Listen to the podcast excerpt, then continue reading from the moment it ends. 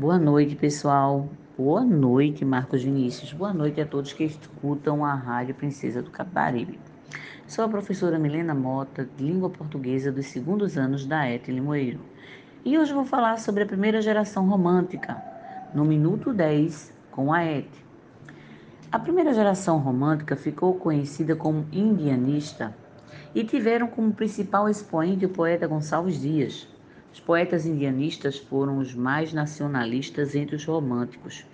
Em seus poemas, como o célebre Juca Pirama, nota-se a exaltação da natureza nacional e a construção do índio como um herói brasileiro.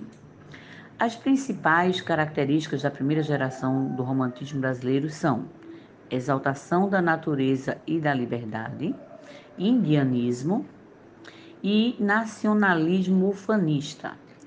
Na exaltação da natureza e da liberdade, os românticos utilizaram a exaltação da natureza e da liberdade como um mecanismo para fugir da realidade, objetivo alcançado quando o escritor volta-se para as paisagens novas, como a selva brasileira. Esse novo espaço possibilitou a criação de uma poesia voltada para o índio e para a natureza brasileira. Poesia expressa por uma linguagem simples e acessível, cujo principal representante foi Gonçalves Dias. Quem não lembra da canção do exílio? Minha terra tem palmeiras onde canta o sabiá. As aves que aqui gojeiam não gojeiam como lá.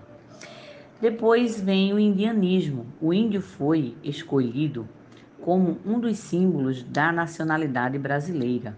O negro, vindo de outro continente, não podia ser considerado como um típico brasileiro, tampouco homem branco, identificado como colonizador português.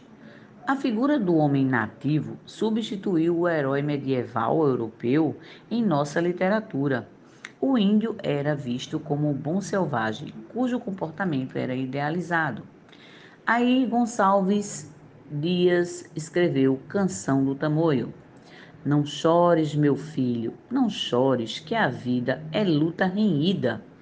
Viver é lutar, a vida é combate, que os fracos abate, que os fortes, os bravos, só pode exaltar.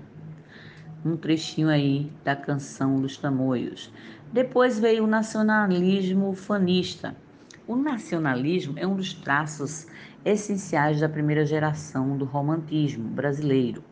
Essa característica abriu um variado leque temático, entre eles o regionalismo, além de proporcionar a pesquisa histórica, folclórica e linguística e o debate acerca dos problemas nacionais, posturas que evidenciavam o comprometimento dos escritores com o projeto de construção de uma identidade nacional em nossa literatura. Gonçalves Dias escreveu Minha Terra. E vendo os vales e os montes e a pátria que Deus nos deu, possamos dizer contentes: tudo isto que eu vejo é meu. Embora Gonçalves Magalhães seja considerado o introdutor do romantismo no Brasil, foi Gonçalves Dias o responsável por implantar e solidificar a poesia romântica em nossa literatura. Sua obra, que abarca todas as características anteriormente citadas, é a realização do projeto de construção da nossa cultura.